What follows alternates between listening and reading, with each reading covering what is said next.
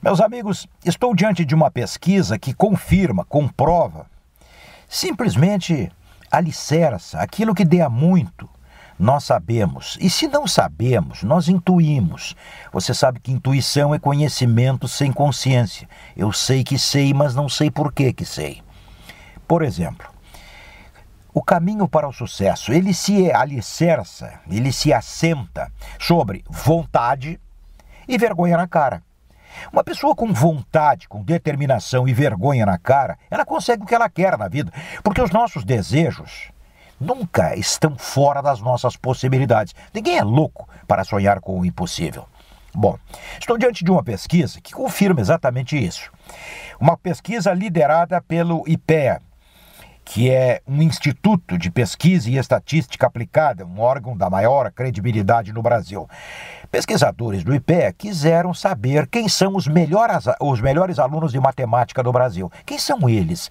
Mas saíram para uma pesquisa no escuro, isto é, não foram para escolas de grande referência social, colégios é, privados, isso e aquilo, não escolas públicas. Quem são os melhores alunos? Porque os melhores alunos do Brasil são os das escolas públicas. Que isto fique muito claro. As escolas particulares não formam bons alunos. Não, definitivamente não.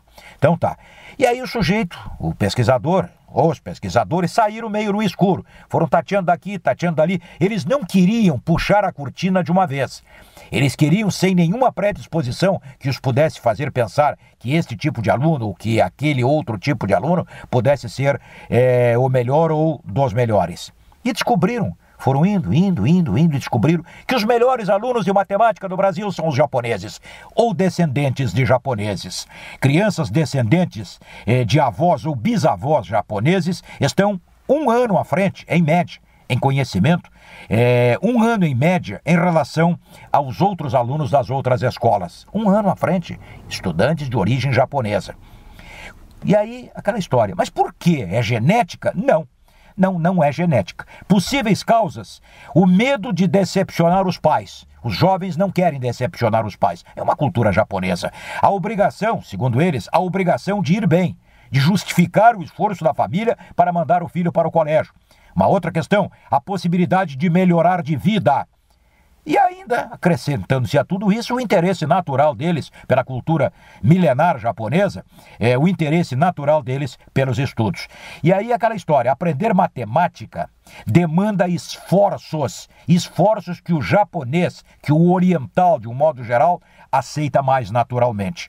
E uma das japonesas estudadas disse que odeia a nota 8, é uma nota baixa. 8 não a satisfaz. Imagina, o grande rebanho dos ordinários estudantes brasileiros, ordinários são os que estão na média da ordem, é, saltitam, pulam, fazem festa com a nota 8. Os japoneses acham que 8 é uma notinha medíocre. que legal.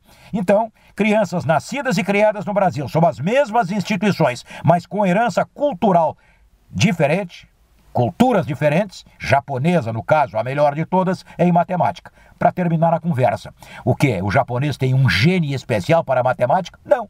Ele tem vergonha na cara, ele é disciplinado, ele acha que tem que justificar a expectativa dos pais, o esforço dos pais, para melhorar de vida ele tem que saber matemática. É vontade e vergonha na cara. O resto o resto é moleza, não é mesmo? Japinhas maravilhosos. É isso aí. Então não me venham com essa de que, ah, eu isso, ah, eu aquilo. Não. O que você pode não ter, ô guri, ô guria, é vontade. E se você não tiver vontade, você não atravessa a rua.